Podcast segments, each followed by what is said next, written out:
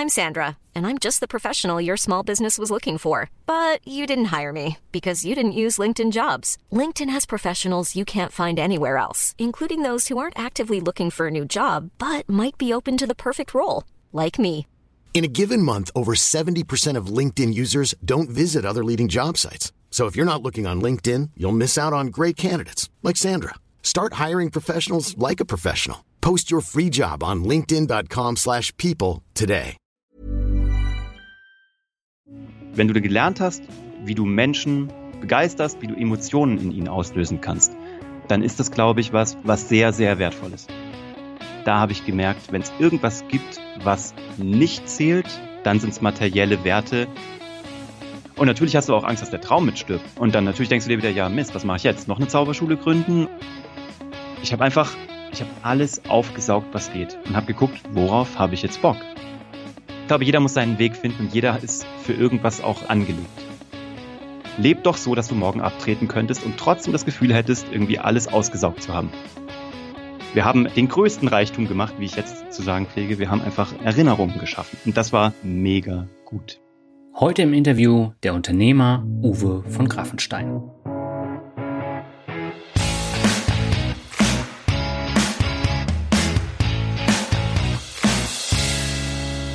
Moin Moin und herzlich willkommen zu Folge 3 von Mehr Mut zum Glück.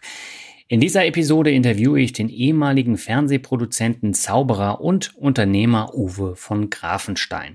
Er bewies in seinem Leben schon viel Mut zum Glück und erzählt in der Podcast-Folge, welchen Weg er gegangen ist und welche Entscheidungen er in seinem Leben getroffen hat, um mehr zu erreichen. Und äh, dieser Lebenslauf von ihm, der ist wirklich sehr interessant. Das ist eine persönliche Geschichte, die absolut heraussticht.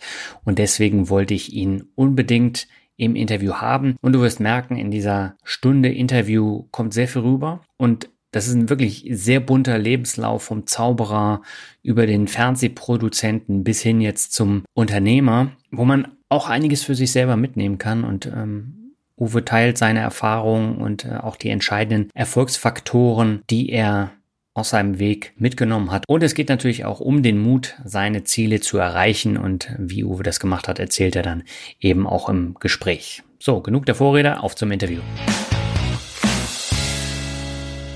Für das zweite Interview geht meine Leitung nach München zu Uwe von Grafenstein und mit ihm möchte ich heute über Happy Lists, Zauberei, ein spannender Lebenslauf und erarbeitete Erfolge sprechen. Bevor wir das machen, aber erstmal herzlich willkommen bei Mehrmut zum Glück, Uwe. Schön, dass du da bist. Vielen lieben Dank für die Einladung. Ich freue mich, dass du der auch gleich gefolgt bist und ich würde mal anfangen mit dem Titel deines Podcasts, weil der hat mich tatsächlich auch angetriggert. Magst du mir vielleicht zum Einstieg erklären, was denn eine Happy List ist? Das ist erstmal eine sehr gute Frage. Also eine Happy List ist für mich, ähm, es gibt ja diese Bucketlist, ne? Ja. Wo man so von hinten vom Tod her rechnet, was will ich noch in meinem Leben so erreicht haben. Ich will noch einmal, keine Ahnung, die größte Achterbahn der Welt fahren, was auch immer. Das ist die Happy List nicht. Mhm. Also ich denke nicht von hinten vom Tod, sondern ich denke halt so, wenn ich jetzt, ich bin jetzt 39 Grad geworden, bin jetzt Papa von einem Siebenjährigen. Und wenn ich so nach vorne denke, dann denke ich mir, ich habe in meiner Vergangenheit schon viel erreichen dürfen von Zielen, die ich äh, mir mal gesetzt hatte. Mhm.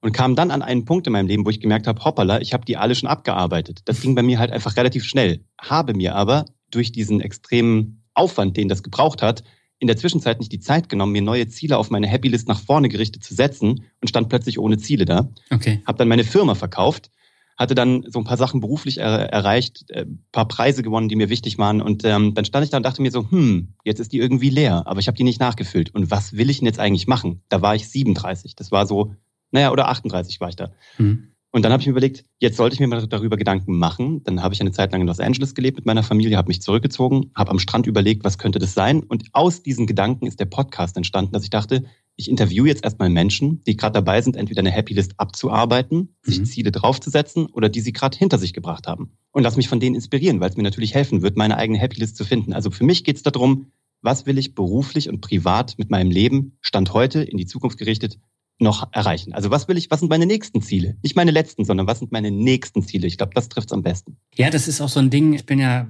fast genauso alt wie du mit, mit 40 jetzt und bei mir kam das auch die letzten Jahre erst, dass ich tatsächlich so eine Liste dann auch gehabt habe mit äh, Gedanken und Wünschen, die ich jetzt für die nächsten Jahre habe. Vorher war mir das eigentlich relativ egal.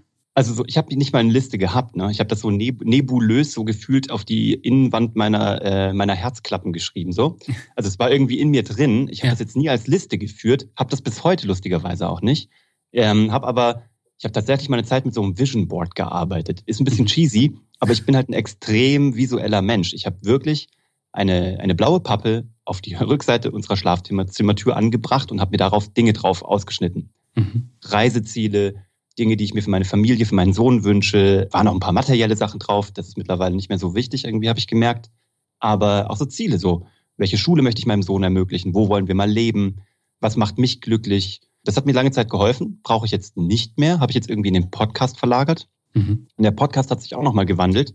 Ich interview jetzt weniger Menschen, sondern ich habe das Gefühl, ich habe mich jetzt wieder aufgeladen. Also meine eigene Happy List steht und jetzt habe ich das Gefühl, kann ich wieder mehr ins Senden gehen und weniger ins Aufnehmen vom Außen.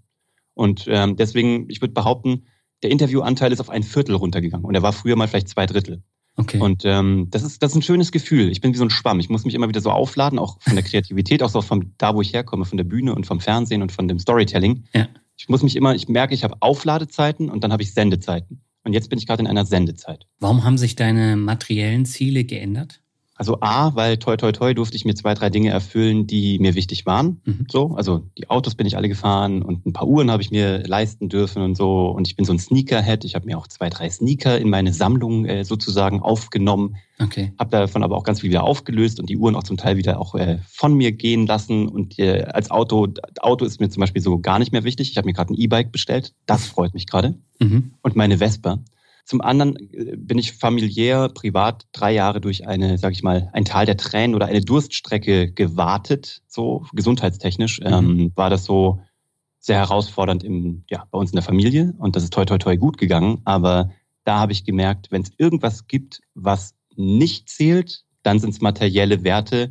Einkommen, Finanzen, Cashflow, ja, aber materielle Dinge, Statussymbole oder die äh, Ausgestaltung eines solchen äh, Vermögens oder was auch immer, so in, in Dingen, die kein Mensch braucht in Wirklichkeit, mhm. darum geht's darum geht's gar nicht mehr. Finde ich interessant, äh, dass äh, sich das so stark geändert hat, aber da kommen wir ja gleich nochmal drauf zu sprechen. Ich habe ähm, verschiedene Podcast-Folgen von dir gehört, unter anderem ein Kamingespräch, wo du vor Studenten von deinem Leben erzählt hast und äh, die konnten dir auch Fragen stellen und äh, da hast du erzählt, dass du von Glück nicht viel hältst. Was bedeutet denn Glück für dich? Das kommt daher, ich weiß, worauf du dich beziehst, das kommt daher, dass die Leute mir immer sagen, boah, krass, Uwe, was du anfasst, das wird ja zu Gold und alles geht bei dir.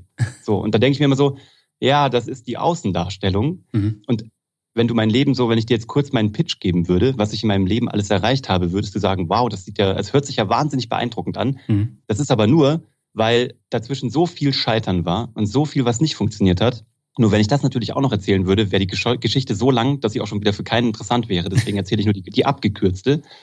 Ähm, aber ich sag mal so, ich, von dem Rest könnte ich so eine von diesen, wer ist das? Die Fuck-Up-Nights, ne? Es gibt ja. auch diese Conventions, wo Leute die Fuck-Ups erzählen.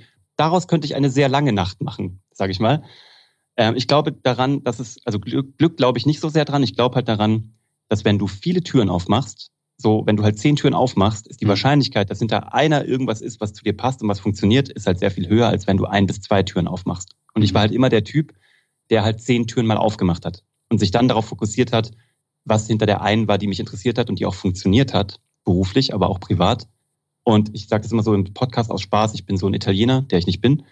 Ich nehme immer die Nudeln aus dem kochenden Wasser und ich schmeiß die gegen den Bauernschrank und die, die hängen bleiben, sind al dente, alle anderen fallen runter, aber ich konzentriere mich halt nur auf die, die am Bauernschrank hängen geblieben sind und die esse ich. Ja, ist natürlich auch eine, eine super Sache, so vorzugehen, aber hat dich das nie daran gehindert, weitere Türen aufzumachen, wenn, wenn da hinter drei Türen nichts war? Das hat mich halt nie gehindert. Ich habe immer weiter aufgemacht. Ich habe so lange immer weiter aufgemacht, bis ich meine Tür gefunden habe.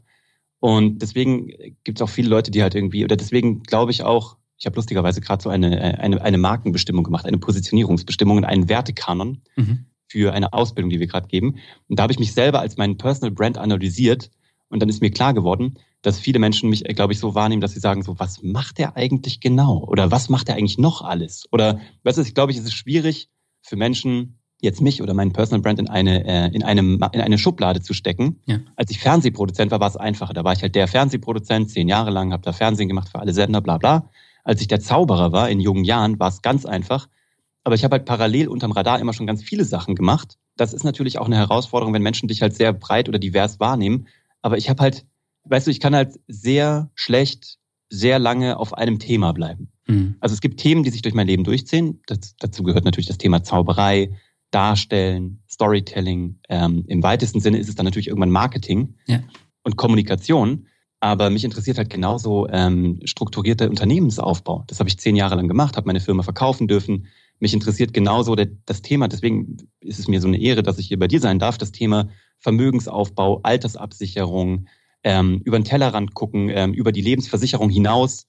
Weißt du, das sind halt so Themen. Ich bin halt extrem multi interessiert. Mhm. Und das muss ich sagen, ist ähm, auch das, was mich mein Leben lang A, glaube ich, auch erfolgreich gemacht hat oder auch hoffentlich auch zukünftig tut, aber B, was mich eben auch interessiert. Und ich merke, dass mich nach fünf bis sieben Jahren Dinge nicht mehr so interessieren. Ich bin vom Typ her eher so in der Aufbau-Skalierungsphase gut, mhm. weniger in der Controlling- und Plateauphase. Dann lass uns doch mal die Schritte, die du eben schon mal erwähnt hast, so ein bisschen ähm, nachzeichnen. Du hast im Alter von acht Jahren die Zauberei für dich entdeckt. Äh, du hast es ja eben angesprochen, das ist ein wichtiger Teil von dir. Äh, und die Zauberei spielt auch heute noch eine wichtige Rolle in deinem Leben. Was hat dich denn tatsächlich daran so fasziniert? Das kann ich dir sagen. Die Zauberei ist ein Tool, was dir beibringt, vor anderen Menschen zu pitchen. Also ich wage zu behaupten, dass die größte Kunst ist von Menschen, die ich jetzt kennengelernt habe, die wirklich erfolgreich sind oder wenn ich überlege, was hat mich im Leben vorangebracht, dann ist es die Fähigkeit, ich will nicht Talent sagen, weil es ist kein Talent, es ist eine Fähigkeit, die man erlernen kann, deine Gedanken, deine Produkte, dich oder eine Überzeugung zu pitchen. Im Sinne von, ich kann mich oder etwas präsentieren. Ja, weil egal, was du ja tust in deinem Leben, ja. du wirst es irgendwann ich will nicht sagen verkaufen, aber du wirst es irgendwann präsentieren und darstellen müssen. Ja, egal ob es ein Bewerbungsgespräch ist, ob du flirtest mit einer jungen Dame im Club oder ob du einen Podcast performst. Ich habe keine Ahnung. Es geht darum, andere Menschen zu begeistern. So, mhm. und die Zauberei ist halt nichts anderes. Es ist ein Storytelling-Tool. Und für mich als Kind war das ganz gut. Ich war nicht so groß ausgestattet mit Selbstbewusstsein. Ich war mhm. Scheidungskind. Es war alles recht schwierig, auch finanziell, so vom Hintergrund. Und dann habe ich die Zauberei entdeckt und habe plötzlich gemerkt, ich kann hier auf der Bühne stehen, vor 100 Leuten, 500 Leuten. Ich stand als Kind vor bis zu dreieinhalbtausend Leuten auf der Bühne. Aber das Coole war, ich musste mich nicht nackig machen im Gedanken, sondern ich hatte was zwischen mir und dem Publikum, nämlich einen Zaubertrick. Mhm. Also sei es ein Tuch, was ich in der Hand hatte, was ich irgendwie weggezaubert habe, oder ein Zauberstab, den ich habe schweben lassen. Ich stand nicht ganz nackt auf der Bühne im Sinne von, ich hatte ein Schutzschild vor mir. Mhm. Und dadurch, dass ich das halt gemacht habe und immer wieder, ich habe dann das war so eine Zauberschule in Kassel, wo ich herkomme. Da haben wir bis zu dreimal die Woche trainiert oder geprobt. Dann haben wir noch irgendwie zweimal Auftritte gehabt. Das war so, wie wenn ich so eine Fußballerkarriere gehabt hätte, nur halt nicht auf dem Grünen, sondern auf der Bühne. Mhm. Und das hat mir halt, das hat mir mein Leben ähm, geholfen. Jeden Tag, heute noch. Also, wenn du gelernt hast, wie du Menschen, ja, begeisterst, wie du Emotionen in ihnen auslösen kannst, dann ist das, glaube ich, was, was, ähm, was sehr, sehr wertvoll ist. Das ist mhm. so das Investment, was ich in mich gemacht habe und wo ich tatsächlich auch heute noch probiere, immer besser zu werden. Finde ich interessant. Du hast äh, auch mit 21 eine eigene Zauberschule eröffnet unter sehr widrigen Umständen, wie du äh, geschildert hast in deinem Podcast.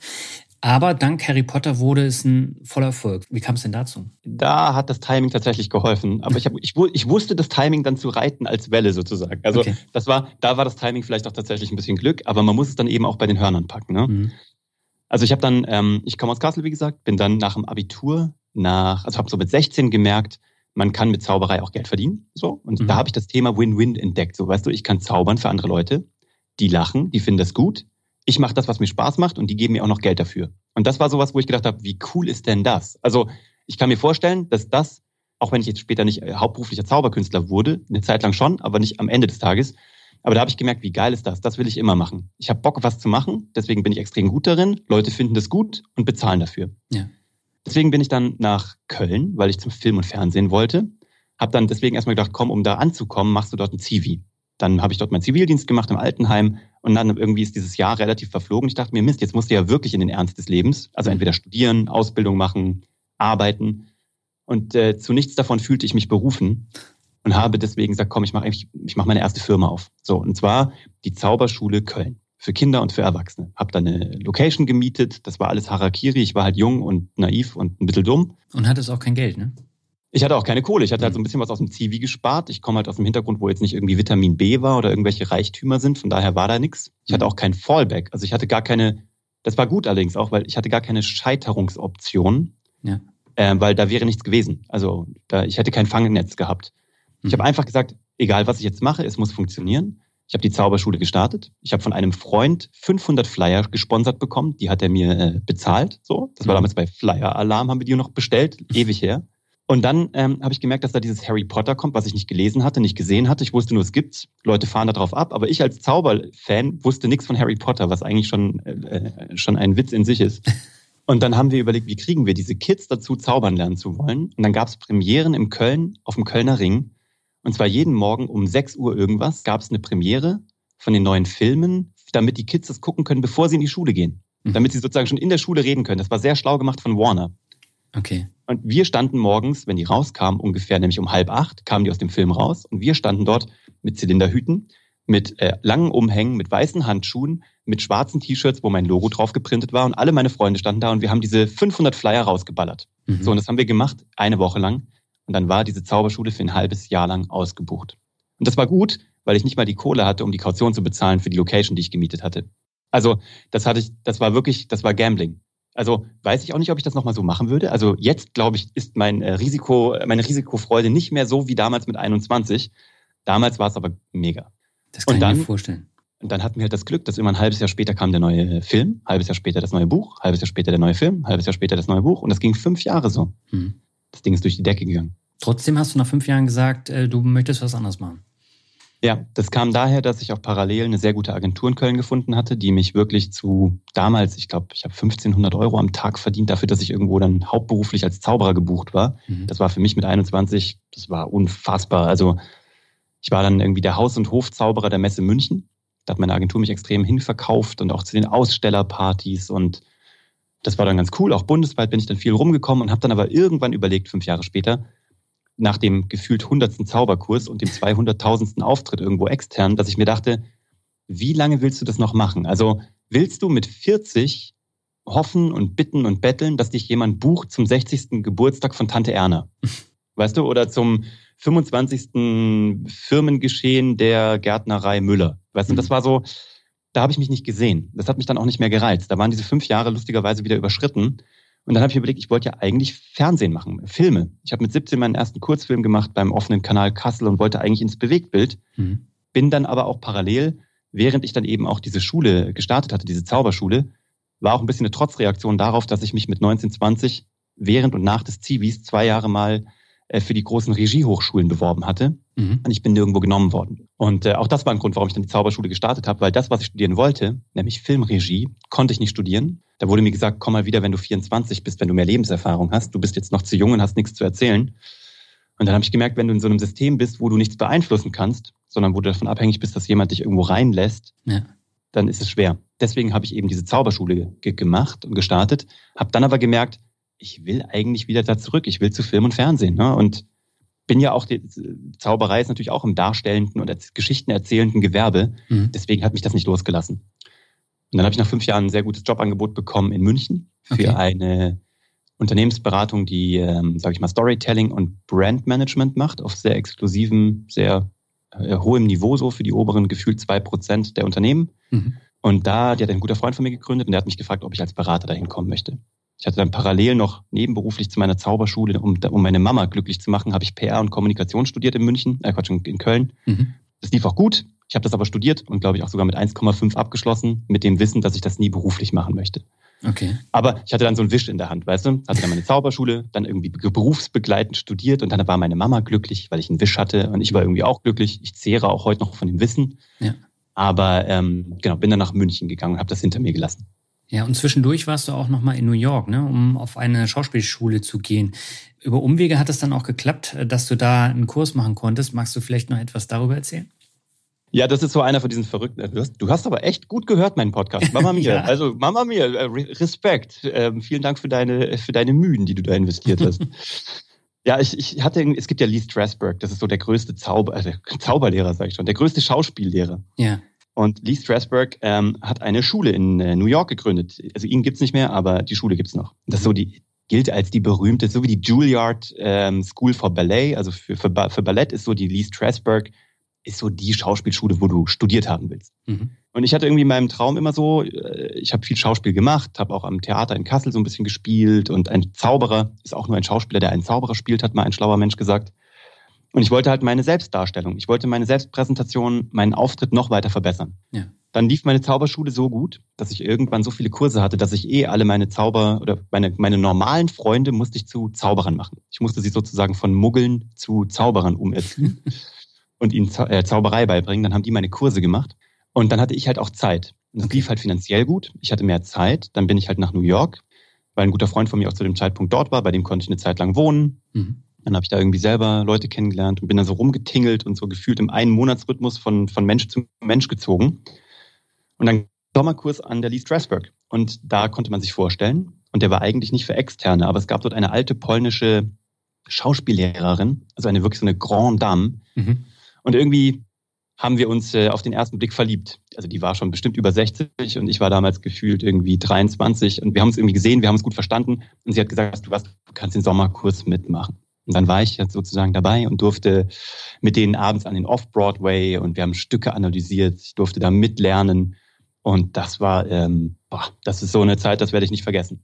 Mhm. Das war so, das war halt so Weltniveau. Ne? Also leider ist mein Schauspiel nicht Weltniveau, aber ich durfte halt mal dran schnuppern, weißt du, ich durfte mal daran schnuppern, wie es sein könnte, äh, wie das Menschen machen, die das auf einem Wahnsinnsniveau halt machen. Ja, das heißt, du hast da auch bis heute noch Sachen mitgenommen. Total, total. Also da geht es um Stimme, da geht es um Modulation, da geht es um auch wieder Storytelling. Das ist vielleicht so das, das, ja, das größte Thema, was sich durch mein Leben durchzieht. Ob ich das mit einem Zaubertrick gemacht habe, ob ich das im Marketing mache, ob ich das im, ja, beim Firmenaufbau mache oder ob ich einen Film produziere. Es geht immer nur ums Gleiche. Das ist mir aber auch aufgefallen. Also dein Lebenslauf ist ja wirklich äh, sehr spannend und äh, du hast immer so bestimmte Phasen, dann kommt wieder was Neues, was Neues. Und äh, ich glaube, das macht es dann aber auch aus, dass du so eine Neugierde entwickelt hast. Ne? Ja, zum einen das, also eine Neugierde, die ich mir auch zum Glück, glaube ich, erhalten habe oder hoffe, dass ich sie mir zukünftig immer erhalten werde. Mhm. Und ich habe halt doch ähm, gemerkt, dass ich ähm, ja so ein bisschen was von diesem 21-Jährigen, der die Location gemietet hat, ohne das Geld für die Kaution zu haben, steckt noch in mir drin. Also ich habe halt irgendwie auch Bock auf äh, Risiko. Ja. Ich habe neulich mal gelesen, du kannst immer auf Sicherheit spielen, aber dann wirst du nie wissen, also vielleicht, vielleicht verlierst du dann nicht, aber du wirst dann eben auch nie wissen, wie es sich anfühlt, mal, mal auf die Fresse zu bekommen, aber eben auch mal richtig zu gewinnen. Mhm. Also ich bin eher so der Mensch für den Rollercoaster als für die Flatline. Sehr schönes Zitat. Ähm, du hast gesagt, du bist dann nach München gegangen von Köln. Da warst du aber nur eine relativ kurze Zeit und hast dann ein Jobangebot bekommen und bist dann nach Österreich gegangen, und zwar nach Wien. Hast dort deine einzige und ziemlich kurze Festanstellung gelandet. Ähm, warum hast du dann so schnell auf das Angestelltenverhältnis verzichtet?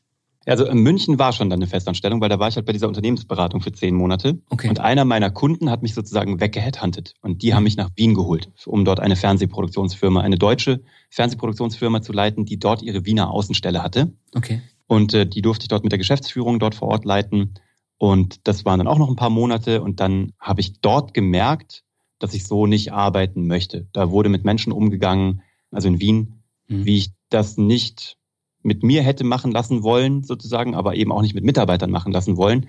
Und stand natürlich aber dafür, da ich da so vor Ort eben eine leitende Funktion hatte, war ich eben auch leider einer der leitenden Köpfe, war aber mehr oder weniger aus Deutschland ferngesteuert. So, und dafür wollte ich nicht stehen. Weißt mhm. du, ich wollte nicht so, mir hat das nicht getaugt. So. Und dann habe ich gedacht, das müsste eigentlich besser gehen und hatte in dem Zuge, also schon im Zuge der Beratung in dem Jahr davor, einen jungen Mann kennengelernt, ähm, der auch im Fernsehbusiness tätig war, mit mhm. dem ich mich gut verstanden habe, der mich während der Zeit in Wien, wo es mir nicht so gut ging, eingeladen hatte zu seiner Hochzeit nach Israel, weil er in mhm. Tel Aviv geheiratet hat. Und dann war ich dort bei seiner Bachelorparty und wir saßen am Strand und äh, das war, ich weiß noch, es war im September. Und dann äh, saßen wir dort am Strand, haben dort gegrillte Hähnchenherzen gegessen, in einem, unter einem Baldachin, so einem Beduinenzelt. Ja. Und dann hat er mir gesagt, mein Job ist richtig für einen Arsch. Und dann habe ich gesagt, du weißt nicht, wie mein Job gerade ist. Das ist richtig Horror. Wir haben gesagt, weißt du, was wir jetzt machen? Du heiratest jetzt erstmal gefühlt in drei Tagen. Dann arbeiten wir alle Projekte ab drei Monate, hinterlassen keine verbrannte Erde und äh, kommen zurück und wir starten unsere eigene Fernsehproduktionsfirma. Mhm. Und das haben wir auch gemacht. Das mhm. war, ähm, das klang wie ein guter Plan zu dem Zeitpunkt. Ich habe festgestellt, du hast häufig die Metapher vom toten Pferd reiten. War dieses Angestelltenverhältnis auch so ein totes Pferd, was du geritten hast? Nee, das Pferd hat super funktioniert, nur halt nicht für mich. Also das okay. Pferd hat finanziell wahnsinnig gut funktioniert. Das hat erfolgsmäßig super funktioniert. Ich wollte nur kein, ich wollte nur nicht, wie sagt man jetzt, ich wollte nicht der Pferdeschwanz sein, nein, ich wollte nicht auf dem Pferd sitzen. Also ich wollte nicht Teil des Ganzen sein. Okay. Das Pferd per se war super, Nur es war auch nicht meins. Ich konnte es auch deswegen nicht steuern. Das war, glaube ich, das Hauptproblem. Ich konnte das Pferd nicht wirklich steuern, mhm. weil es mehr oder weniger ferngesteuert war, fantastisch funktioniert hat. Nur ich habe mit dem Pferd nicht funktioniert. Das heißt aber im Umkehrschluss, du hast gern die Zügel in deinem Leben in der eigenen Hand. Total, ja. Absolut. Ich mag es, Dinge früh zu antizipieren und dann auch direkt zu implementieren und umzusetzen und ja, vielleicht auch, ja, keine Ahnung. Ist auch das größte Lernthema meines Lebens, dass ja. ich äh, schwer delegieren kann. Ist auch meine größte Schwäche, würde man sagen. Ne? Ja. ja, aber das muss man ja auch erstmal lernen. Ne? Also ja, da probiere ich auch tatsächlich besser zu werden. Ich meine auch einen äh, winzigen, einen winzigen Lernerfolg pro Jahr durchzumachen. Okay. Aber der, der könnte unter uns äh, gesprochen ähm, größer sein. Okay. Die Fernsehproduktionsfirma, die ihr gegründet habt, äh, die warf ja, ich glaube, die ersten Monate überhaupt keinen Euro ab. Warum habt ihr trotzdem auf die Zähne gebissen und wirklich bis zum ersten Auftrag von ProSieben, der dann irgendwie nach zwölf Monaten kam, komplettes durchgezogen? Pure Verzweiflung und Stoi, Stoi, sagt man Stoizismus? Genau. Also so, nein, also wir haben wirklich in zwölf Monaten, ich glaube, 4000 Euro verdient, weil wir einen Entwicklungsauftrag, glaube ich, vom WDR bekamen. Mhm. Also wir haben nichts verdient. Wir haben so unsere Ersparnisse aufgebraucht und äh, ich glaube, ich hatte damals sogar noch so eine Ich-AG, also so einen Gründungszuschuss. Dann haben wir gesagt, wir ziehen das jetzt durch. Und wir haben halt einfach weitergemacht. Also stupide und dumm weitergemacht. Und nach neun Monaten oder nach achteinhalb Monaten hat mein Geschäftspartner Adi gesagt, ich werde jetzt bald zum ersten Mal Papa mhm. und ich, das ist jetzt im August, also in zwei bis zweieinhalb Monaten. Und wenn das jetzt nicht funktioniert, dann müssen wir diesen Traum leider beerdigen. Ja. Was ja klar ist, ist ja fair enough. Ich hatte damals noch keine Kinder, ich hatte auch keine in, also auch keine, die auf mich zukamen irgendwie. Und dann haben wir gesagt, okay, das, dann ist es leider so. Und dann tatsächlich, also ist jetzt keine Made-up-Story, sondern es kam so, dass ProSieben uns den ersten Auftrag gegeben hat. Mhm. Für eine Show mit Charlotte Engelhardt, also jetzt würdig, früher noch Engelhardt. Mhm. Eine Umstyling-Show am Samstagnachmittag, glaube ich, genau. Und die haben wir produziert. Die kam aus dem Nix und wir hatten dafür wirklich nur sehr wenig Budget. Also da war wenig Budget drauf. Das war auf einem Slot bei Pro7, der irgendwie 7% Marktanteil hatte. Und dann haben wir diese Show gemacht und die hat aus Versehen 16% Marktanteil gemacht. Und das war unsere, unser Fuß in der Tür oder unsere Visitenkarte, ja. dass wir danach coole Sachen machen konnten. Das nächste, was wir gemacht haben, war dann mit Sido. Lustigerweise jetzt, äh, ne, dann sind die zusammengekommen zwischenzeitlich nochmal. Ja. Mit Sido haben wir eine Show gemacht, die, die hieß Sido geht wählen, wo der die Bundestagswahl 2009 erklärt hat und dort auch die Politiker getroffen hat. Dafür haben wir eine Nominierung für den Fernsehpreis bekommen. Mhm. Und das war dann, dann waren wir auf dem, sozusagen auf dem Tapet. Dann haben Menschen uns wahrgenommen. Und dann ging plötzlich alles relativ schnell. Mhm. Das ist so ja. Overnight, im Nachhinein weißt du, dieser Overnight-Success, der nur ein Jahr lang gedauert hat. Ja gut, aber ähm, das ist wie mit diesen Türen, die du dann immer öffnen musst. Ähm, du brauchst halt einen langen Atem und Durchhaltevermögen und viele brechen halt nach kurzer Zeit schon ab, weil sie einfach auch Angst haben. Ja, ist auch total. Also ich hatte auch eine Scheißangst. Ich kann es auch nicht an, ich kann es jetzt auch nicht schöner sagen. Es ist äh, natürlich, weil natürlich deine Ressourcen gehen weg. Ja. So viele Ressourcen waren da auch nicht. Es waren eh schon knapp bemessene Ressourcen. Mhm. Und natürlich hast du auch Angst, dass der Traum mitstirbt, ne? Ja. Und dann natürlich denkst du dir wieder, ja Mist, was mache ich jetzt? Noch eine Zauberschule gründen oder habe ich überhaupt keinen Bock drauf? Oder mich halt wieder in die Selbstständigkeit, also in, die, in das Festangestellten-Dasein äh, zurückbegeben, hatte ich auch keine Lust drauf. Der, also da, da hängt ja nicht nur eine, eine wirtschaftliche Angst mit, sondern auch noch also so eine Versagensangst mhm. und was sage ich Mama? So weißt du so, also was sagen meine Freunde? Da geht ja so ein, da geht ja so ein kompletter, ja, so ein, ja, so ein Kopfkino geht da los. Aber äh, das war ja dann der erste Schritt und in der Folge habt ihr ganz viele Formate auf die Beine gestellt und sogar den Deutschen Fernsehpreis und den Grimme-Preis gewonnen. Was war denn euer Erfolgsrezept, dass ihr einfach äh, so Shows gemacht haben, die, die es in der Form nirgendwo anders gab? Ja, das war auch tatsächlich ein Grund und wir haben uns auch da die Arroganz geleistet, auch stellenweise bescheuerterweise, aber am Ende des, also wenn man auf die zehn Jahre zurückguckt, haben wir uns Gott sei Dank die Arroganz geleistet, zu sagen, wir machen nur das, was wir selber gerne angucken würden und worauf wir Bock haben. Mhm. Wir machen kein Nachmittagsfernsehen, um das jetzt mal arrogant zu sagen. Also wir wollten kein Anschreifernsehen machen. Und dann haben wir halt, das war Not, äh, wir haben aus der Not eine Tugend gemacht. Ne? Mhm. Wir konnten, wir konnten den Kreativen, und da draußen ist ein riesengroßer War for Talent, weil es einfach nicht so viele Top-Kreative gibt. Ne? Und mhm. die Branche ist sehr klein. Deswegen hat jeder darum gekämpft. Wir waren der kleinste Fisch im Becken und hatten überhaupt keine finanziellen Ressourcen, um diese Top-Talente anzuziehen. Ja. Also haben wir überlegt, wir müssen irgendwas machen, wo wir mit Inhouse-Talent den größtmöglichen Impact haben. Wir konnten mit Technologie kaum glänzen, weil wir keine eigene Technologie hatten. Wir mussten alles zumieten mhm. und wir hatten keine riesigen Entwicklungsbudgets. Was wir hatten, war Zeit. und zwei Köpfe so. Ja. Und die haben wir genutzt und haben halt alles gemacht, was nötig war, um halt irgendwie neu zu sein. Und dann kam uns zwei Sachen entgegen. Einmal haben wir gemerkt, wir machen sehr gerne versteckte Kamera. Mhm. Und es macht, wenige Leute machen versteckte Kamera. Also irgendwie, es gab Verstehen Sie Spaß ne, im SWR, aber sonst sehr wenig. Ja. Und dann haben wir gemerkt, da kommen diese neuen Kameras, diese verrückten, crazy neuen Dinger, die wir jetzt alle unter dem Namen GoPro kennen, waren damals alle total neu. Mhm. Und das haben wir gemacht. Wir haben einfach uns auf versteckte Kamera spezialisiert, die ersten zwei, drei Jahre vielleicht. Und waren dann irgendwie in Deutschland so der Go-To-Place für versteckte Kameraformate. Wir haben uns erstmal eine Nische gesetzt. Mhm. Dann sind wir in so diese Social Reality gegangen, wie zum Beispiel Sido erklärt die Bundestagswahl. Also Dinge, die du nicht erwarten würdest. So. Ja. Das ist das Letzte, was du erwarten würdest, dass Sido Frank-Walter Steinmeier trifft und ihn fragt, warum er Kanzler werden möchte.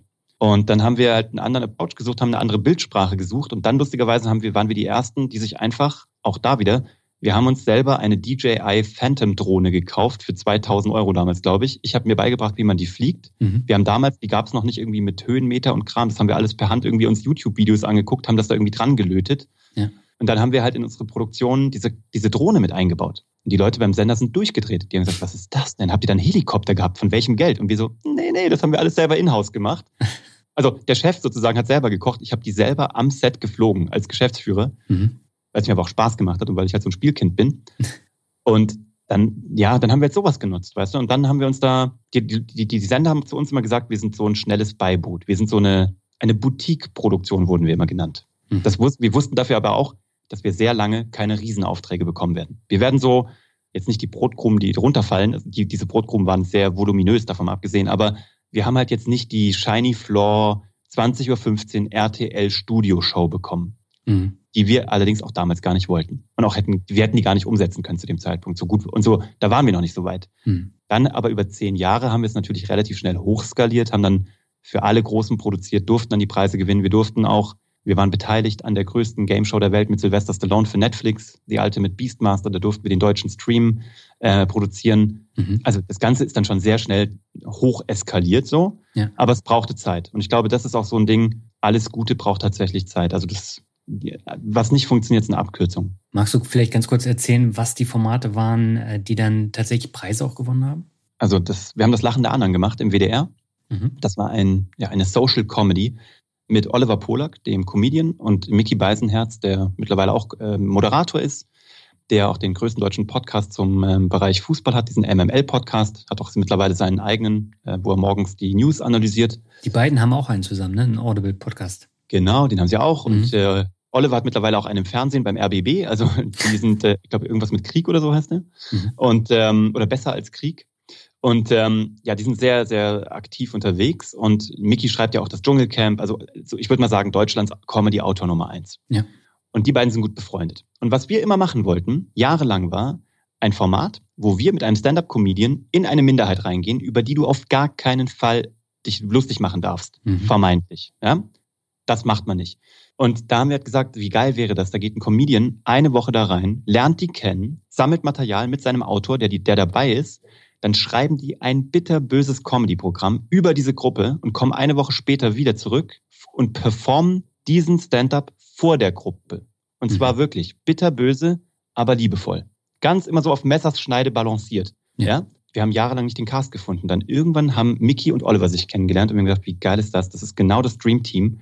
Und dann durften wir diese Sendung machen und haben das gemacht mhm. vor Nonnen, vor HIV-Positiven, vor Kleinwüchsigen, vor Blinden, vor was auch immer, äh, MS-Patienten und haben die geroastet. Und das mhm. Ding ist durch die Decke gegangen. Also wir haben, die haben sich mittlerweile, also zwischenzeitlich haben sich dann diese Selbsthilfegruppen sich das untereinander selbst weiterempfohlen und gesagt, ihr müsst das machen, ihr müsst, ihr müsst gucken, dass die zu euch kommen. Mhm. Weil wir da, die haben uns als Feedback gegeben, das erste Mal haben die sich medial öffentlich ernst genommen gefühlt, weil sie sagen, du wirst erst ernst genommen und wirklich als gleichberechtigt ähm, angesehen, wenn jemand sich traut, über dich äh, Witze zu machen. Ja. So, und vorher bist du halt immer so eine schützenswerte Minderheit, über die man nicht lustig sich machen darf. Mhm. Das war das eine Feedback. Das andere Feedback war, ihr wart nicht halb so hart, wie wir selber über uns sind. Und dafür durften wir dann den Deutschen Fernsehpreis äh, im Bereich Comedy gewinnen, in der, im Entertainment. Mhm. Und den Deutschen Grimme-Preis haben wir gewonnen, auch für eine Show mit äh, Oliver Polak auf Pro 7, die hieß Applaus und äh, Applaus und raus, genau. Mhm. Also das war eine Show, wo Menschen zu Oliver Polak gekommen sind in eine Talkshow-Situation und sie mussten seine Aufmerksamkeit bekommen. Und wenn er die langweilig fand, hat er auf den Buzzer gehauen, dann kam hinten so ein, so ein Bouncer, so ein Rausschmeißer und hat die Leute rausgeschmissen. Okay. War eine sehr anarchische Show. hat auch nicht besonders gut funktioniert, by the way. Also die war, ich glaube, ich würde sogar behaupten, die war ein Flop auf Pro7. Aber der, der Grimme-Beirat fand das auszeichnungswürdig und wir fanden es auch sehr gut. Haben auch lange dafür gekämpft. Aber das heißt, danach ist eure Produktionsfirma dann noch mehr gewachsen durch die Preise, oder nicht? Doch, das war der letzte, das hat auch lustigerweise von unserer ersten Nominierung für den Fernsehpreis bis zum Gewinn zehn Jahre gedauert. Mhm. Aber dann waren wir natürlich auf einem Level, dann, das, das hat das natürlich eskaliert. Ne? Also mhm. das ähm, hat schon viel ausgemacht. Weil wir auch noch beide Preise für zwei verschiedene Formate in einem Jahr gewonnen hatten. Mhm. Das haben noch nicht so viele Produzenten vor uns gemacht. Und da hatten wir dann endgültig so diesen, das Lustige, wir waren selbst nach zehn Jahren, hat, haben die Leute noch über uns geredet, als wären wir die Young Guns. Wir waren immer so die verrückten Wilden, wo wir uns schon lange nicht mehr als die verrückten Wilden gefühlt haben. Ja. Aber wir hatten immer noch so dieses berufsjugendlichen Image. Aber äh, die ganzen Erfolge hatten natürlich auch eine Schattenseite und äh, die gingen auch zulasten deines Privatlebens, weil einerseits wurde die Arbeit immer größer, bekannter und auch erfolgreicher. Auf der anderen Seite das Privatleben natürlich immer weniger, weil du so viel gearbeitet hast und ähm, Du hast dann am Ende gesagt, äh, so geht's nicht weiter, ich muss etwas ändern. Ähm, was hat dann am Ende den Ausschlag äh, gegeben, dass du deine Anteile an der Firma verkauft hast? Äh, mehrere Sachen. Zum einen sind wir zu dem Zeitpunkt, wie gesagt, durch eine dreijährige Phase gegangen, die wirklich herausfordernd war oder lebensbedrohlich war, so mhm. mit der Familie, mhm. die wir gemeistert haben, aber die mich hat nochmal umdenken lassen über das, worum es wirklich geht, ne? So ja. in diesen statistischen 76 Jahren, die wir als Männer auf dieser Welt sind. Dann bin ich natürlich auch Papa geworden zwischendurch, mhm. was mich auch nochmal darüber hat nachdenken lassen, was ich eigentlich so will. Dann kam, glaube ich, auch dazu, dass ich natürlich in dieser Branche relativ viel erreicht hatte oder vieles von dem erreicht hatte, äh, was ich mir mal als Ziel gesetzt hatte, warum ich in dieser Branche starten wollte. Mhm. Nämlich Millionen von Menschen unterhalten, informieren, Geschichten erzählen. Ich wollte die Preise gewinnen, ich wollte coole Leute kennenlernen, ich wollte mit Top-Kreativen arbeiten, ich wollte eine Firma hoch eskalieren. Das mhm. waren so Sachen, die mir dann alle gelungen sind, ja, und da waren halt viele, viele Dinge drauf. Aber ich war auch, äh, ich sag's auch wie es ist, ich war auch ordentlich ausgebrannt. Ich äh, wage, also ich sage jetzt immer so, ich war kurz vorm Burnout. Wenn mhm. du meine Frau fragst, die würde sagen, ich war wahrscheinlich schon mittendrin. So, weil diese Jahre halt einfach sehr anstrengend waren. Mhm. Und ähm, all das waren gute Gründe, dann zu sagen, weißt du was, ich äh, muss das jetzt hinter mir lassen. Ich hatte auch keine Wahl tatsächlich. Also mein, ich, mein Hirn, mein Herz haben mir auch keine Wahl gelassen. Ich musste da raus. So für mein persönliches Glück, für meine Happy List vielleicht. Und dann habe ich das gemacht und dann sind wir erstmal für eine Zeit lang nach Los Angeles an den Strand gezogen. Wirklich Hals über Kopf. Wir haben es zwei Wochen vorher irgendwie überlegt, so lass uns, lass uns einfach jetzt ein Airbnb nehmen, wir hauen ab. Ähm, wir haben auch den damals den, äh, den Kindergartenvertrag von unserem Sohn nicht stornieren können, der lief einfach weiter. Hm. Wir sind abgehauen, haben die Wohnung weiter bezahlt und waren irgendwie in LA. Mein Sohn war dann dort im Kindergarten und wir hatten da einfach eine sehr wertvolle Zeit und haben ähm, so, wir haben äh, den größten Reichtum gemacht, wie ich jetzt zu sagen pflege. Wir haben einfach ähm, Erinnerungen geschaffen.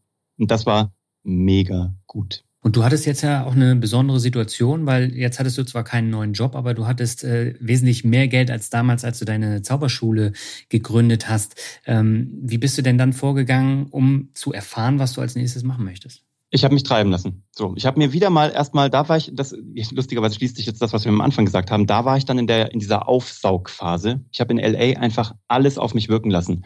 Ich habe in den äh, Cryptocurrency-Bereich reingeguckt, in den Blockchain-Bereich. Ich bin da einfach auf Kongresse gegangen. Zu dem Zeitpunkt war das da der Hot Shit. Mhm. Äh, da waren irgendwie gefühlt in Los Angeles an jeder zweiten, also in jeder großen Messehalle gab es irgendwelche Blockchain- oder Cryptocurrency-Veranstaltungen. Ähm, mhm. Ich habe mir Online-Marketing angeguckt, ich habe meine Kontakte von Netflix besucht, ich habe Fernsehproduzenten besucht, die ich bisher nur von der Fernsehmesse in Frankreich kannte. Ich hatte ja zweimal im Jahr fliegt man als Fernsehproduzent nach, nach, nach äh, Cannes mhm. und geht dort auf zwei großen Fernsehmessen. Deswegen habe ich ein großes internationales Netzwerk gehabt. Die habe ich alle besucht. Mhm. Dann habe ich da der Zauberei gefrönt, weil dort gibt es die Academy for the Magical Arts, die größte Zaubervereinigung der, oder die exklusivste Zaubervereinigung der Welt okay. mit einem eigenen Schloss in Hollywood, das Magic Castle. Da bin ich Mitglied werden, also durfte ich Mitglied werden.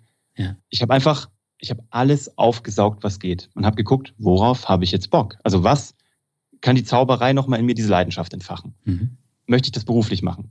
Habe ich Bock irgendwie zu überlegen, ob ich mich jetzt direkt im Head Office von Netflix bewerbe. Weißt du, hätte ja sein können, dass ich irgendwie da bin und denke, wie cool, ich kann mich ja hier bewerben oder ich kann jetzt Fernsehproduzent in, in Los Angeles werden, ja. weil an internationalen Co-Projekten habe ich mit denen ja eh schon zusammengearbeitet. Und dann habe ich aber gemerkt, all das flasht mich jetzt nicht oder noch nicht oder jetzt nicht.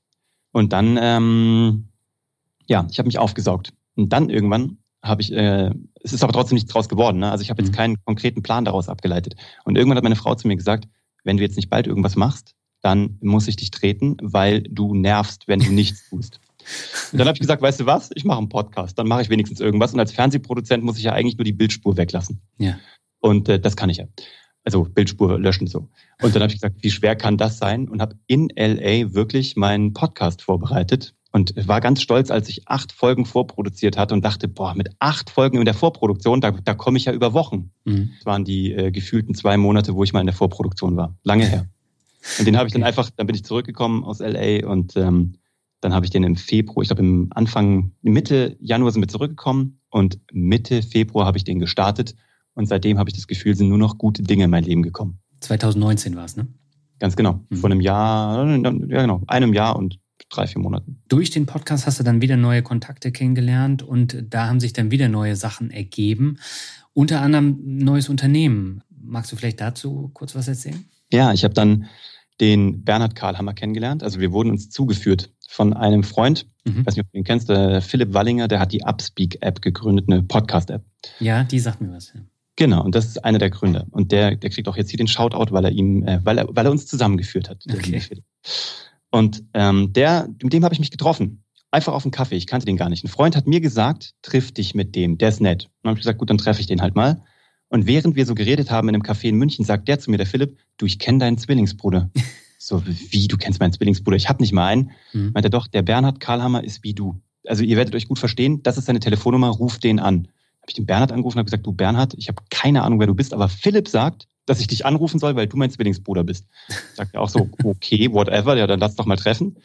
Dann sage ich, okay, wo treffen wir uns? Und dann sagt er, wir treffen uns am Viktualienmarkt am Espresso-Stand. Dann habe ich gesagt, du bist mein Zwillingsbruder, weil das ist mein, Lieb das ist mein, Lieblings, äh, mein Lieblingsstand in München. Ja. Dann haben wir uns getroffen, irgendwann im Mai, ich glaube 8. Mai oder so, vor einem Jahr. Mhm. Haben uns gesehen und äh, ja, Liebe auf den ersten Blick und haben gemerkt, okay, das passt. Also wir haben total die gleichen Werte so, die, wir haben die gleichen Ideen. Er hat auch gerade, er hatte Kinoheld.de gegründet und gerade ein CTS Eventim verkauft, hat einen Podcast gestartet, den Startup Hacks Podcast. Und war auch so ein bisschen so halb so beratend unterwegs und hat so Kram gemacht, was man halt so macht. Und das funktionierte auch alles gut, aber es hat nicht so richtig gebrannt, glaube ich. Genau wie bei mir. Mhm. Also, dass wir gebrannt hätten.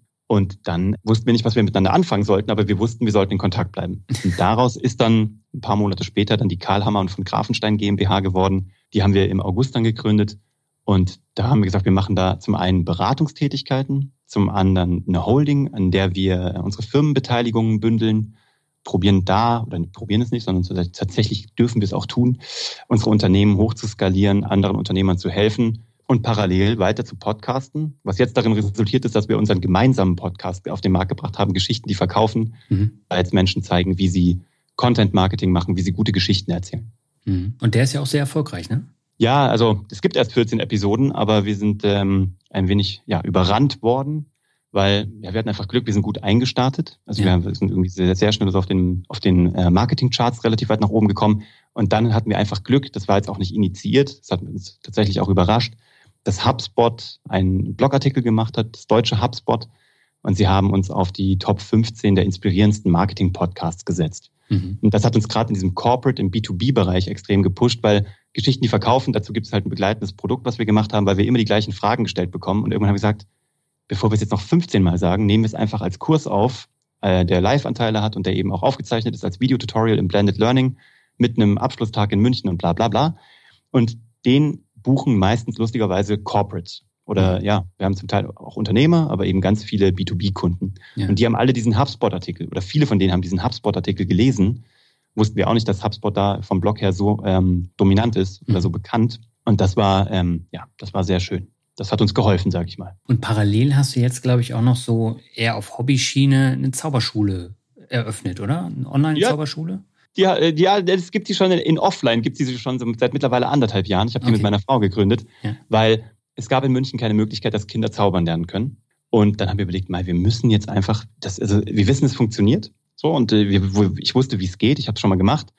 Und ich wollte das jetzt nicht mehr Fulltime machen, aber ich dachte so ein, zwei Mal im Monat so ein Kinderzauberkurs, um das weitergeben zu können, was mir so geholfen hat und jeden Tag hilft, das ist mega. Und da habe ich mit meiner Frau einfach, ich, der Deal war, Schatz, ich will damit nichts zu tun haben, du machst Marketing und Vermarktung, ich gehe einfach nur hin und mache die Zauberkurse. Und sie hat okay. gesagt, okay. Da habe ich eine Website hochgebaut, wir haben irgendwie gefühlt irgendwie 300 Euro Facebook-Marketing draufgetan. Dann kamen hier ganz viele Münchner Magazine, so Kinder- und Elternmagazine, die haben uns gefeatured, weil die es cool fanden. Mhm. Ja, und dann, dann war das, das Ding ist ausgebucht. Jetzt gerade haben wir natürlich eine kleine Corona-Pause, deswegen habe ich es jetzt digitalisiert und habe einen Online-Kurs draus gemacht. Mhm. Und die Kids können irgendwie, ich glaube für 24 Euro irgendwas 90, können die äh, zaubern lernen. Das ist ein. Zauberkurs und während dieser Zeit, wo die halt nicht zur Schule konnten, waren die natürlich auch alle ja ganz, äh, ganz heftig dabei, das zu machen und zu tun. Und jetzt lernen die gerade online alle. Und sobald das aber wieder jetzt alles offen ist, dann werden wir auch die Präsenzkurse weitermachen. Mhm. Das gibt mir aber auch so, das ist so mein Spaßfaktor. Und irgendwie tut mir das gut. Das ist so, das ist so, das ist zwar auch Business, aber das ist so, so ein quatschiges. Weißt du so, ich kann da, ich kann da abspacken mit denen. Ja. Weißt du, ich bin so, ich bin auch nicht der Zauberer mit, seid ihr auch alle da, sondern Weißt du, ich mag das halt so, ich bin halt eher auch als Kinderzauberer, ich habe die Kinder halt immer so angeschnauzt, immer so provoziert, weißt du, damit mhm. die halt zurückschreien müssen. Ja. Und das ist so, meine Frau sagt immer, da, ähm, da kann ich meinen äh, getarnten Siebenjährigen raushängen lassen. okay, da schließt sich dann auch so ein bisschen der Kreis, ne? Ja, total, total. Ich habe auch manchmal das Gefühl, dass sie tatsächlich, wenn ich darüber nachdenke, fällt mir gerade ein, dass sie wahrscheinlich nur deshalb gesagt hat, wir starten diese Zauberschule. Ich glaube, die hatte keine Lust, zwei Siebenjährige zu Hause zu haben. Ich muss heute Abend mit ihr darüber reden. Okay.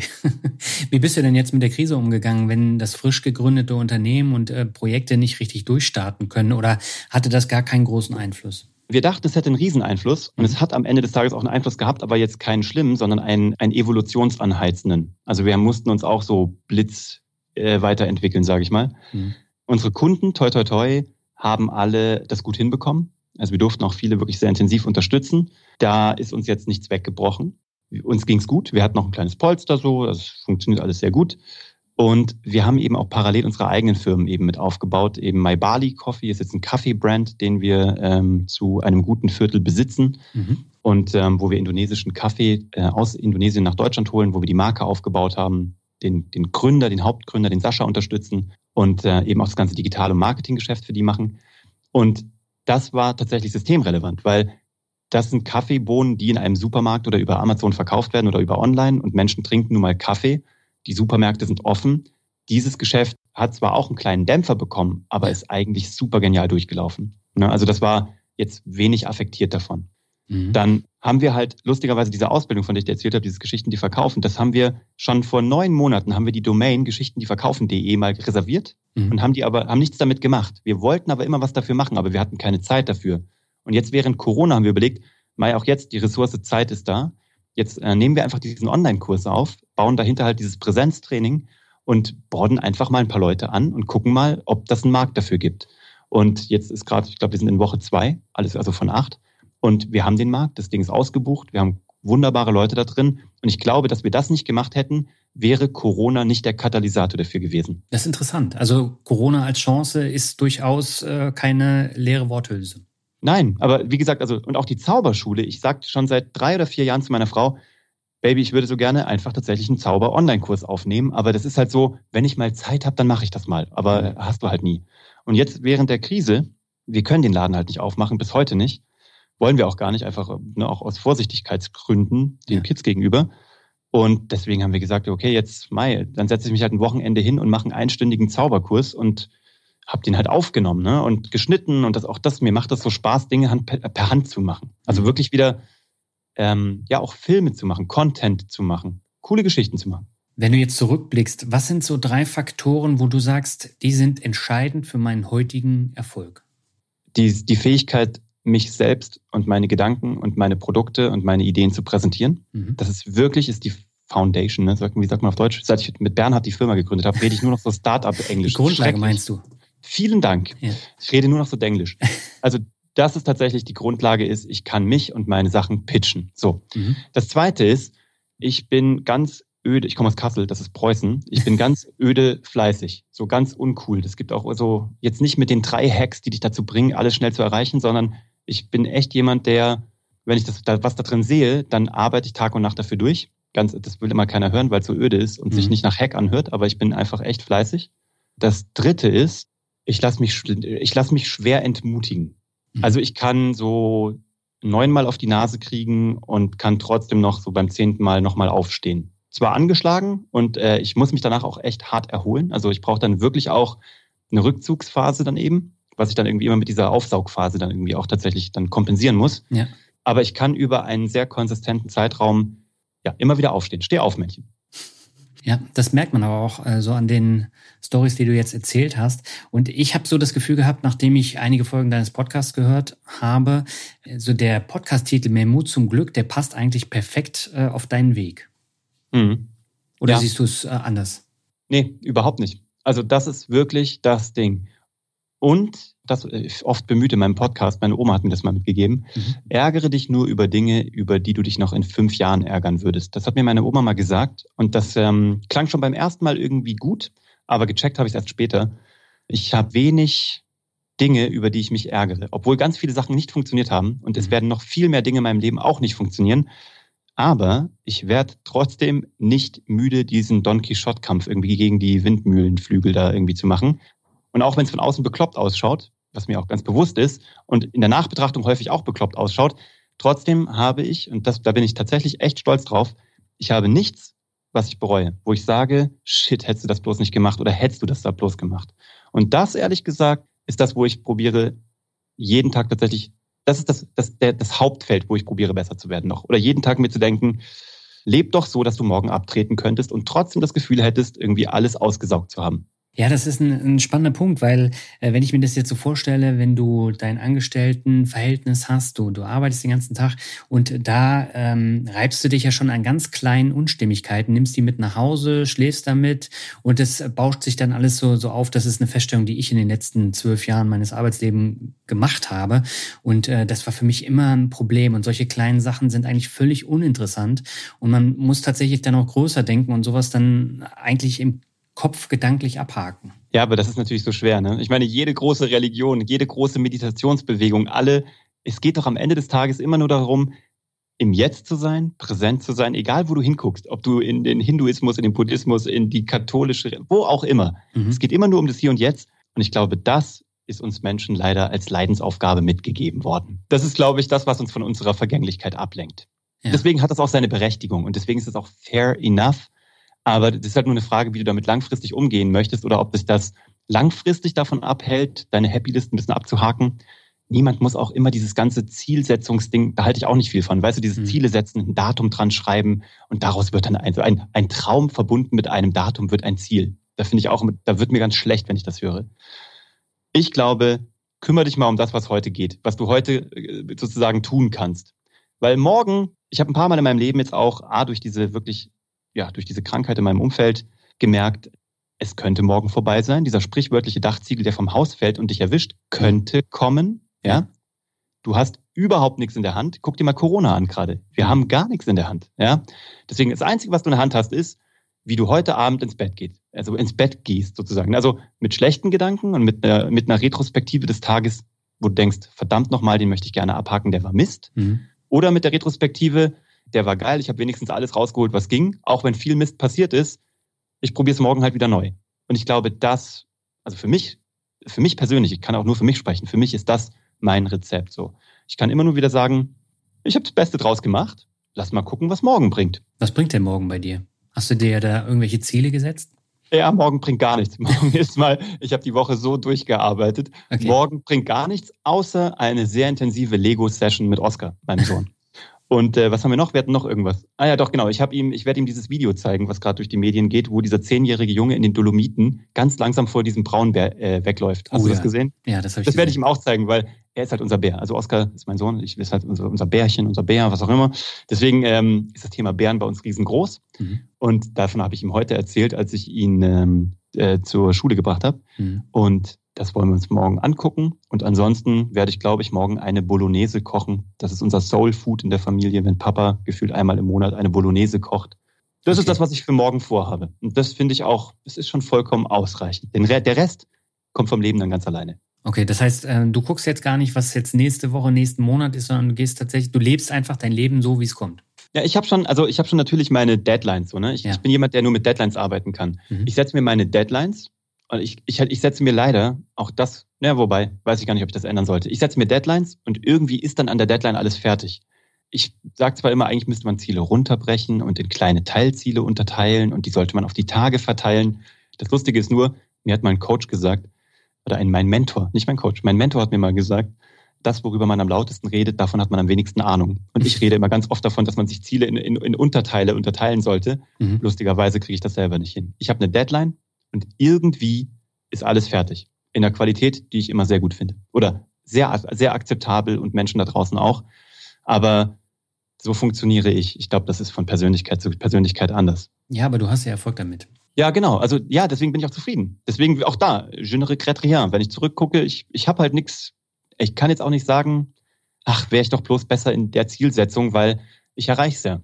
Und mhm. wenn sich also gerade fühlt sich für mich gut an und es passt zu meiner Familie und zu unserem Leben und zu dem, was wir gerade wollen, was uns wichtig ist, mag sein, dass sich das in fünf Jahren wieder ändert. Ich meine, am Ende des Tages mit 39 komme ich mir gerade schon wieder alt vor, aber ich glaube, in Wirklichkeit ist es überhaupt nicht alt. 60-Jährige gucken zurück und denken sich, ach Gott, damals, als ich mit 40 in der Pubertät war, gefühlt, ne? Ja, aber am Ende des Tages, mir geht's ja nicht anders. Irgendwann musst du dir halt die Frage stellen, willst du das Leben, was du bisher gelebt hast, weiterleben? Oder willst du tatsächlich äh, dann auch was machen, was dir Spaß macht? Also genau der Weg, den du jetzt eben auch gegangen bist, den gehe ich ja jetzt gerade. Äh, ja. Auch in die Selbstständigkeit habe ich mir jetzt fünf Jahre erarbeitet und ähm, ich bin der Meinung, das ist genau der richtige Weg. Mal schauen, ob, ob das dann tatsächlich auch so der Fall ist. Aber wenn ich das jetzt nicht mehr wage, dann werde ich das mit 45 oder 50 erst recht nicht wagen. Nein, und ich finde es geil, dass du es machst und es wird mega werden. Also ich kann es dir jetzt schon sagen, auch wenn du es noch nicht glaubst so, aber es wird mega werden. Und das Problem ist aber so, ein bisschen so wie bei Apple, ne? Once you go Mac, you never come back. Auch da, once, once you go selbstständig oder once you go your, your own boss, ja. danach wird danach wird es schwierig, wieder zurückzugehen. Ja, ja das, das habe ich jetzt ja schon festgestellt. Also ich bin ja jetzt äh, seit fünf Jahren selbstständig und es ist ja gewachsen und ähm, ich habe da alle Freiheiten und die will ich gar nicht mehr wieder hergeben ich verstehe dich so gut, du hast keine Ahnung. Ja, ja wirklich, ich verstehe dich aus tiefstem Herzen. Das ist auch, bei mir war es immer so dieser Gedanke, ich kann niemanden fragen, wann ich Urlaub nehmen kann. Ich mhm. pack das nicht. Ich, äh, diese, also, äh, gibt ja auch diesen dummen Spruch, ein Selbstständiger arbeitet lieber 80 Stunden die Woche für sich als 40 für einen Boss. Mhm. Das ist leider sehr zutreffend. Ich bin echt bereit, gerne die Nacht auch noch mit dazu zu nehmen und dafür aber nicht jemanden fragen zu müssen, ob ich äh, Urlaub nehmen darf oder wann ich das nehmen darf. Aber du hast es auch nie bereut, dass du keine normale Karriere mal ausprobiert hast? Nie. Nie, nie, nie, weil ich aber auch lustigerweise mal, ähm, ich war mal in so einem Assessment Center von Bertelsmann. Ich war mal, ich hatte mal einen Verein, Artisten ohne Grenzen, wo mhm. wir Kindern mit Artisterie und äh, Clownerie, Zauberei etc. geholfen haben. Mhm. Und damit wurde ich mal gescoutet als einer der, keine Ahnung, der 20 wichtig oder interessantesten Social Entrepreneurs weltweit von Bertelsmann. Frag mich nicht. Das war so eine, war glaube ich auch so eine PR-Nummer. Und dann wurden wir da gescoutet. Und dann gab es Auswahlverfahren. Dann wurden die 20 Verbliebenen wurden dann nach Berlin gekarrt in ein Fünf-Sterne-Hotel. Und da wurden wir dann irgendwie weiter geassessment. Ge und da gab es einen, einen Professor, der diesen PF16 erfunden hat. Das ist dieser ähm, große HR-Test, der in Harvard entwickelt wurde, wo du geclustert wirst mit deinen persönlichen Eigenschaften. Mhm. Und der Professor, der den erfunden hat, der war dort und der hat ihn mit uns gemacht. Ja. Und dann saßen wir in diesem Raum, haben vier Stunden diesen Test geschrieben und irgendwie noch ein, ein mündliches Kolloquium, whatever. Und danach hat er mich beiseite genommen und hat gesagt, nimm die Beine in die Hand und hau ab. Lass dich hier nicht verhaften in diesem Konzern, weil bei dir spricht alles dafür, dass du nicht in einem Konzern funktionieren kannst. Das hat dein PF16 ergeben. Hm. Seitdem hatte ich dann auch schwarz auf weiß, was ich eh schon vermutet hatte. Ja, aber jeder ist ja ist ja anders. Also ähm, bei dir ist es so, die Selbstständigkeit war war dir quasi schon in die, in die Wiege gelegt und bei anderen ist es halt so der Karriereweg und die gehen da auch voll äh, auf. Aber letztendlich muss man für sich selber herausfinden, was für ein Typ man ist. Und ich glaube, das ist entscheidend für das Glück im, im Arbeitsleben, aber auch im normalen Leben. Ja, und ich, ich liebe das ja auch. Also ich liebe es auch, also ich, ich, ich wäre auch gerne so, ich wäre auch gerne festangestellt. Also ich würde es gerne können, mhm. aber ich, es ist mir tatsächlich von meiner, von meiner Art nicht vergönnt, sozusagen. Von daher muss ich jetzt diesen äh, steinigen Weg des Unternehmers irgendwie immer gehen und irgendwie da rumstolpern. ähm, nee, aber also auch zum Beispiel, ich fand es halt immer geil oder finde es halt auch geil, halt wirklich zu gucken, wo kann man Talente irgendwie entwickeln. Und das war immer das, wir hatten zu Hochzeiten, hatten wir irgendwie 180 freie und feste Mitarbeiter bei der Fernsehproduktionsfirma, mhm. an mehreren Standorten, auch international. Und das finde ich geil. Also Talent zu headhunten sozusagen und weiterzuentwickeln und auch jetzt gerade suchen wir einen Content Producer, eine, also eine neue Stelle hier bei uns im Unternehmen, die wir jetzt in der Krise schaffen dürfen. Und das finde ich super geil. Also ja, coole Leute zu finden, die man irgendwie bei sich sozusagen unter den Schirm holt und die dann mit denen was aufzubauen.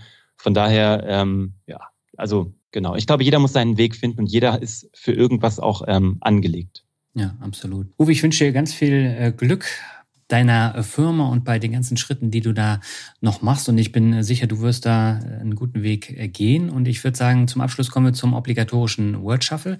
Das heißt, ich nenne dir Begriffe, du sagst einfach, was dir dazu einfällt. Kann kurz sein, kann lang sein, wie du magst. Und beginnen möchte ich mit einem Begriff, den hast du eben schon erwähnt, nämlich Mentor.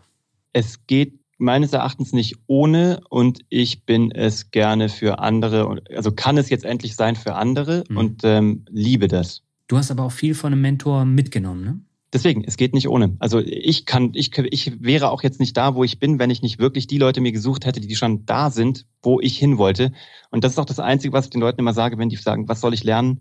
Dann sage ich immer, lerne egal was, aber nur von jemandem, der das schon erfolgreich macht, was du machen möchtest. Und das ist das einzige Kriterium, was der auf einem Zeugnis stehen hat, was der auf einem Doktortitel stehen hat, was der als Historia angibt, ist belanglos, wenn er nicht das hat, was du haben willst. Dann kommen wir zum nächsten Begriff, Los Angeles.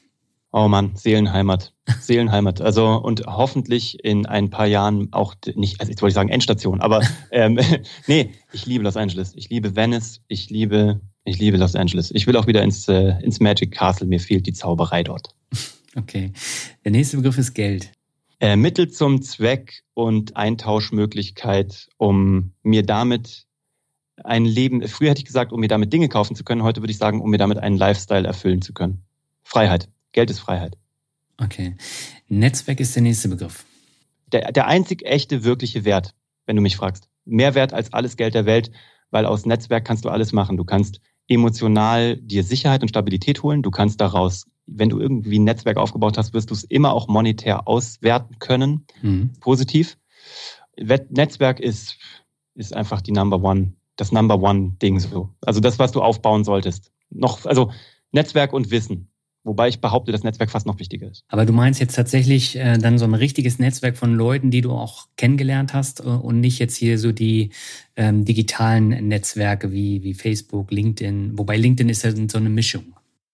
Ja, äh, ich nutze sowas nur als, ähm, als Erstkontakt. Ich glaube auch, dass digital ähm, immer zweitgerichtet ist vor offline. Deswegen, wir sagen auch immer, ein digitaler Kontakt ist nice, aber du musst, also die erfolgreichen Menschen sind die, die aus digitalen Kontakten in, in allerkürzester Zeit einen non-digitalen Kontakt machen. Mhm. Okay. Der nächste Begriff ist Mentalcoach. Hm, halt, halte ich nicht so viel davon. Äh, das Thema Coaching ist ein wenig bei mir also es gibt äh, schwer zu sagen. Also pass auf, ein Coach bringt das raus, was eh schon in dir drin ist, gell? Mhm. Also der, der hilft dir, das rauszukriegen, was in dir drin ist. Habe oft in meinem Leben einfach jemanden gebraucht, der mir sagt A oder B. Weißt mhm. du, deswegen habe ich einen Mentor gefragt und deswegen habe ich keinen Coach gefragt. Weil ich hatte selber meine A-B-Liste, ich hatte selber meine, was auch immer, Vorteile, Nachteile-Liste, ja. Manchmal braucht man im Leben, oder ich kann auch wieder nur für mich sprechen, ich brauche manchmal jemanden, der mir sagt, und zwar jemand, der es selber gemacht hat, der mir sagt, ich bin den Weg gegangen und es war erfolgreich. So. Und dann hat mich das sehr weit vorangebracht. Von daher, Mentalcoach kannst du nur selber für dich sein. Und auch da geht es nur darum, womit du dein Hirn fütterst. Von daher, wenn du hier diesen Podcast hörst vom Finanzrocker, dann hast du schon als Finanzcoach sehr viel richtig für dich gemacht. Okay, wobei das ist jetzt ja der, der Nicht-Finanz-Podcast. Äh, der steht ja so ein bisschen außerhalb der Finanzen, aber gut. Noch, einer, noch, ein, noch ein guter, den du mehr hören solltest. Okay, der vorletzte. Also alles, alles, was du von Daniel Kort hören kannst, inklusive auch des Finanzvisiers, äh, solltest du hören. Das ist gutes, das ist gutes Mentalcoaching. Sehr schön, vielen Dank, Uwe. Der vorletzte Begriff ist Schauspiel. Ähm, Schauspiel ist Freiheit. Schauspiel ist Spielen. Schauspiel ist mein Leben. Schauspiel ermöglicht mir einen Zugang zu meinem Sohn, so einen quatschigen, direkten, emotionalen und alles ist Schauspiel. Auch ähm, ein Corporate ist Schauspiel. Und spannend ist das, was immer hinterm Schauspiel ist. Gerade wenn man irgendwie im Business, äh, im, Business-Umfeld ist. Zum Beispiel, ich habe mich dazu entschlossen, überall äh, Menschen zu duzen.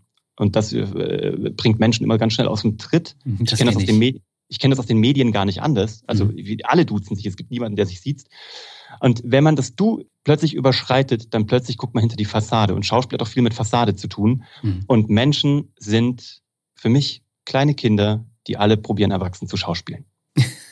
und die alle verletzt sind und alle, also klar, so eine Grundverletzung haben, aber auch Unsicherheiten haben, aber auch alle so eine Frechheit in sich haben und alle machen so auf Pseudo äh, ernst und seriös. Und dahinter stecken ganz viele sechs- bis achtjährige, die ähm, die eigentlich nur geliebt werden wollen. Okay. Kommen wir zum letzten Begriff, das ist Zukunft. Jeden Tag, den du als Zukunft haben kannst, solltest du als Geschenk sehen oder ich sehe es so. Mhm. Und ich ähm, probiere von der Zukunft immer mehr wegzukommen und probiere immer mehr ins Jetzt zu kommen. Und das wird die Mammutaufgabe sein äh, meines Lebens. Super. Ganz tolles Schlusswort. Uwe, ich danke dir ganz herzlich für das inspirierende und tolle Interview. Ich danke dir und ich wünsche dir jetzt für deinen Schritt, also A mit dem neuen Podcast, B aber auch mit deiner neuen Selbstständigkeit. Ich wünsche dir alles Gute von Herzen. Also würde mich auch freuen, wenn wir da uns äh, weiterhin irgendwie im Austausch befinden und du mir auch erzählst, wie es weitergeht bei dir. Sehr gern. Herzlichen Dank.